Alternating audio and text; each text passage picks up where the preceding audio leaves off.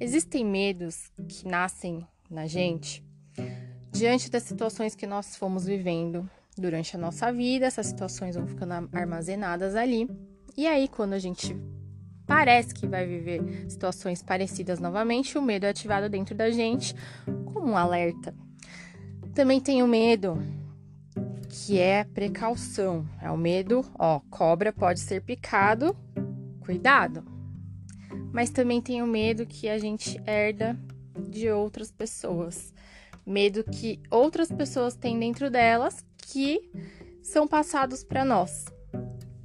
E às vezes a gente nem sabe disso, nem tem essa consciência. A gente carrega medos que não são nossos. E aí muitas vezes na vida, quando a gente deixa de realizar, quando nós nos vimos em situações de fracasso, a gente olha para o lado e culpa o outro, se colocando na situação de vítima, ao invés na posição de protagonista da própria história. A gente se vitimiza colocando a culpa no outro, do medo que o outro colocou na gente, ao invés de tomar as rédeas da própria vida e ser o protagonista da própria história. Estamos começando mais um episódio do podcast Sua Manhã Mais Positiva. O meu nome é Juliana Aguilar e eu adoro falar sobre esse assunto, gente. É um assunto porque eu me descobri muito com análise, né, com autoconhecimento. Fui descobrindo vários medos meus que eram meus mesmo e outros que foram passados para mim e quando você vai descobrindo isso, é um é maravilhoso, sabe? Porque você consegue colocar limites e consegue sair, né, daquela situação de vítima para a situação de protagonista da sua própria história. Mas antes de continuar esse episódio, eu quero dar um recado para vocês, muito legal, que eu disponibilizei já. O mapa dos sonhos e realizações 2023.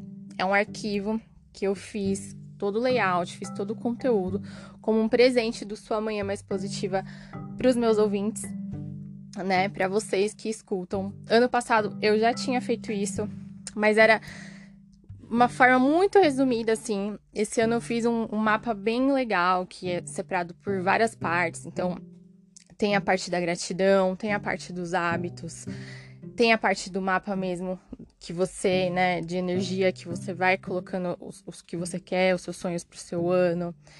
Tem sobre crenças limitantes em relação ao dinheiro, tem oração, tá bem legal. Vou disponibilizar o link aqui na descrição do episódio, mas também tem lá no meu Instagram, @juaguilar, se você tiver dificuldade para baixar aqui. E é um, é um arquivo que eu fiz. Se você quiser fazer sozinho, sem, sem ajuda, aulas, tenta fazer, mas se no decorrer você achar que precisa de, um, de uma ajuda também, fiz aulas, tá? Gravei algumas aulas, muitas aulas, na verdade, são 20, 20 e poucos vídeos, assim, que, que eu vou falando passo a passo, a gente faz exercícios, né? Eu coloquei lá um exercício para você treinar sua mentalização, tem uma meditação de 15 minutos para ajudar você a te preparar para esse momento, né? Na hora que você for realmente definir as suas metas, colocar o que é importante para você. E tá tudo lá, tá aqui no link. Eu espero que vocês gostem. Fiz com muito amor e muito carinho para vocês, porque é uma ferramenta que me ajuda muito. Ano passado, muita gente baixou e muita gente me falou quanto foi importante, quanto foi bom para elas isso. Porque muitas vezes as pessoas até esquecem de pensar qual que é o objetivo da minha vida, né? Qual que é o objetivo do meu ano? Qual que é o meu sonho? Você sabe qual que é o seu sonho? Tem gente que não sabe, porque a pessoa fica vivendo tanto ali na rotina exaustiva do dia a dia que não sabe nem qual que é o sonho dela. Mas está aí os links, tá bom? E voltando ao nosso assunto, medo. Por que, que, eu, que eu quis falar sobre isso nesse episódio, né? Eu sempre fui uma criança medrosa. Medo de água, medo de altura, medo de um monte de coisa. Fui crescendo, tendo medos e medos e medos. E aí, você quer, né? Você fala, não, não é possível, né? Que eu, que eu vou ter esses medos desse jeito. E aí eu fui crescendo, né? Comecei a estudar sobre energia, comecei a estudar sobre positividade, comecei a estudar sobre a nossa mente, participei de cursos que me ajudaram a identificar algumas coisas, né? Imersões mesmo. E aí eu fui percebendo durante essa jornada toda que alguns medos não eram meus. Alguns medos os meus pais passaram para mim, mas não porque eles queriam, não, vou ferrar com a vida da minha filha. Não, não é isso. Ninguém passa o medo pro outro querendo prejudicar. Eles, eles queriam pro, proteger, né? Com a intenção de proteger. Eles acabavam passando o medo deles para mim que, que não precisava, sabe? Por exemplo, eu sempre tive muito medo de água. Muito. E assim, eu não entendia por que eu tinha aquele. Eu tinha que ter pé sempre pra mim, sabe? Se eu for na praia, dei um passo e eu não sentisse o pé, eu já entrava num, num, estado de pânico, assim, e o que é perigoso, né? Porque quando vem aquele medo, você perde a reação, e aí que, né, às vezes pode, Deus o livre, acontecer uma fatalidade. E aí eu fui querer entender por que, que eu tenho esse medo. E foi aí que eu participei de um, de um treinamento, uma imersão lá de três dias, e aí eu identifiquei o que que era. E assim, a minha mãe, te, ela tem um irmão, eu tive um tio, que ele faleceu afogado. E aí a minha mãe criou esse medo e nunca deixava eu, eu nadar. A gente em clube, só ficava andando, em parquinho, não podia ir em piscina.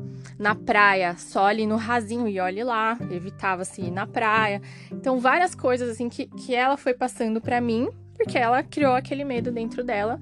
E aí criou o medo dentro de mim. E é uma coisa boa esse medo? Não é, né? Ninguém gosta de ter esse tipo de medo. E aí eu me tornei mãe, né? Sou mãe da Maia. E aí nessa reflexão, sempre que eu vejo uma situação que eu estou com medo que algo afete ela, que seja perigoso para ela, antes de eu transferir, filha, cuidado, é perigoso, né, né, né? Eu tento analisar a situação friamente deixo, tento separar ali a emoção de lado para eu não passar os meus medos para ela. Porque é natural que os pais passem os medos, né? Os irmãos, pessoas próximas assim, né?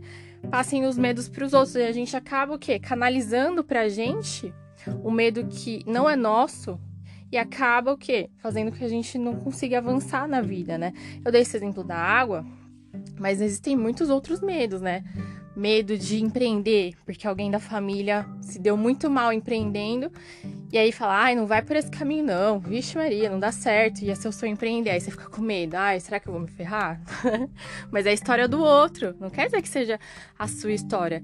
Quais caminhos ele seguiu para ele chegar, para ele não conseguir realizar aquilo, né? Às vezes, talvez você aprendendo com a história dele para não repetir os erros dele, aplicar na sua e tentar sim, se é uma vontade sua, né? E não pegar aquele medo para você, se paralisar e não seguir porque deu, não deu certo pro outro. E a gente nem sabe, cada um tem a sua história, né? E aí hoje, quando eu me vejo em situações que eu tô com medo e eu percebo assim, que é um medo que tá me paralisando, né? Porque o medo é muito bom, tá, gente? Ele é bom para deixar a gente em estado de alerta. Se a gente não tem medo, a gente não se prepara, a gente não olha onde a gente tá pisando, onde a gente tá entrando. Então, veja o medo como algo positivo, como um preparo seu para você ficar mais em estado de alerta aonde você tá indo, o que você tá fazendo, para você não ir tanto ali com, nossa, né, com a, com a, emoção da felicidade, sabe? Porque a emoção da felicidade também é perigosa. Você tá feliz, você vai fazendo tudo. Eba, felicidade, vamos lá. E aí vem o medo para dar uma, opa, felicidade, vamos baixa a bolinha aí, vamos ver se, se tá tudo bem por aqui mesmo. Então vejo o medo como um aliado seu, mas se ele te paralisa, começa a pensar, qual que é a origem desse medo dentro de mim? Esse medo é meu mesmo? E se você não conseguir fazer essa análise sozinha, procure ajuda, procure profissionais especializados, psicólogos, né, treinamentos, procure ajuda para te ajudar a encontrar a raiz disso. Se é algo que te paralisa mesmo, você não consegue seguir, sabe? Você não consegue se mexer porque você fica em pânico. Procure ajuda para você entender. E aí olha para esse medo e fala: esse medo é meu? Mesmo que você precise escrever, é, não, não sei, é, é meu. Não, não é meu. De onde será que eu posso ter ter, surgi, ter surgido esse medo dentro de mim? Que histórias que eu ouvi por aí que ficaram no meu inconsciente e me fizeram é, ter esse medo, fizeram com que esse medo nascesse dentro de mim, né? O que, que eu posso fazer para eu enxergar essa situação de uma outra forma e não dessa forma tão assustadora, essa forma de pânico que tem, porque às vezes é uma coisa tão simples e o nosso medo transforma aquilo num pânico gigante e a gente não consegue seguir em frente, né? Por exemplo, o exemplo que eu faço com a Maia, né? Ela tem dois anos, tá se descobrindo. E aí, sabe aqueles brinquedões gigantes? Que a criança escala e tem aquele mega escorregador, tananã. Eu passo, isso é, meu, é, é, meu mesmo, não, ninguém me passou. Eu tenho medo porque sempre eu passo mal, né? O meu corpo não, não vai com. Não adianta. Escorregador, coisa que gira, não vai passo mal, tal. E eu criei esse receio com essas atividades por isso. E a primeira vez que ela foi, foi querer sozinha, me deu aquele negócio, porque ativou dentro de mim o quê? O mal-estar que eu passo. Aí eu parei e falei assim, Juliana, quem tem mal-estar é você. Não quer dizer que a Maia tenha isso, né? Que ela tenha herdado esse mal-estar, deixa ela. E aí eu fiquei lá com meu coração na mão, querendo, um lado meu querendo impedir ela, e o outro, não, Juliana, se segura, deixa a menina. e aí, deixei. Fomos na festinha de fim de ano dela. E aí os avós foram também, né? E a minha mãe foi também. E a Maia querendo escalar aqueles negócios gigantes. A minha mãe, pelo amor de Deus, porque a minha mãe tem os, esses medos dela. Não, a Maia não pode ir. Juliana, não deixa. Já em pânico. Eu falei, mãe, calma. Ela pode ir sim. E aí, tem momentos que tem que ser mais duro, né? Que nem eu já fui com a minha mãe. Uma vez a gente foi na praia, eu queria andar de stand-up, e ela, você não vai andar. Eu com 30 anos nas costas, ela querendo me proibir. Aí eu comecei, você não vai passar seu medo pra mim.